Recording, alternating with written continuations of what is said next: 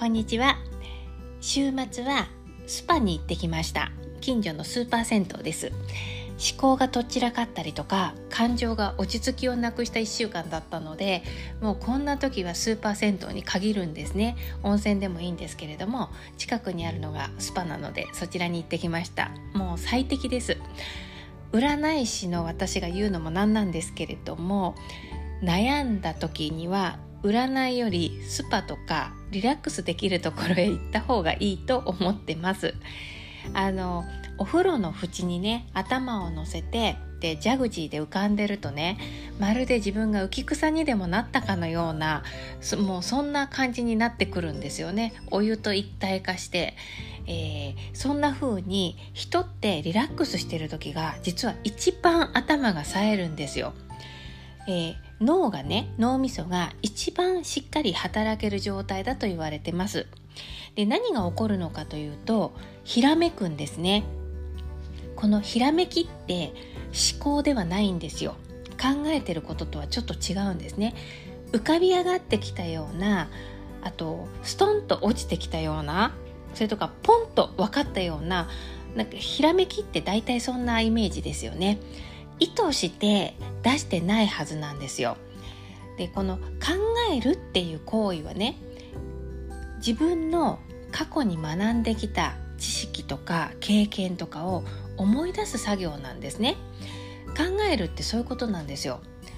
だから自分で培ってきた以上のものは考えるっていうことからは出てこないんですね。どれほど考えたって出てこないんですよそれ以上のものは。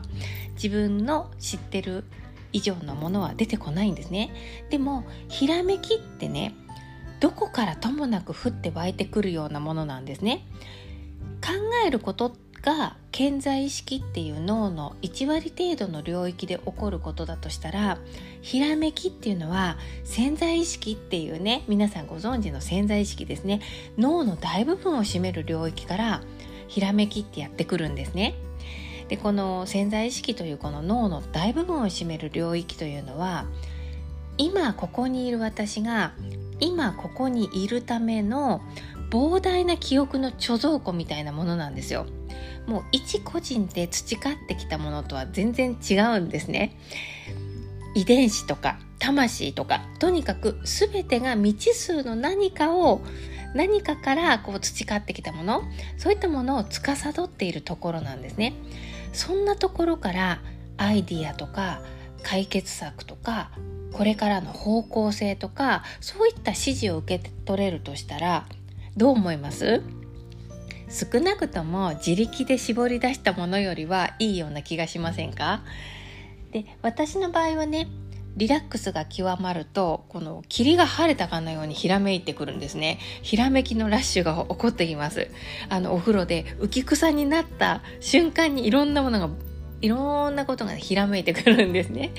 それまで考えてたこととは全く違う視点が持てたりとかあととっちらかった思考がね一つの線で結ばれたりするんですね。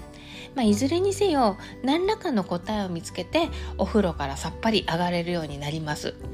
で私はねそんな風にスパなんですけれども何でもいいんですよ。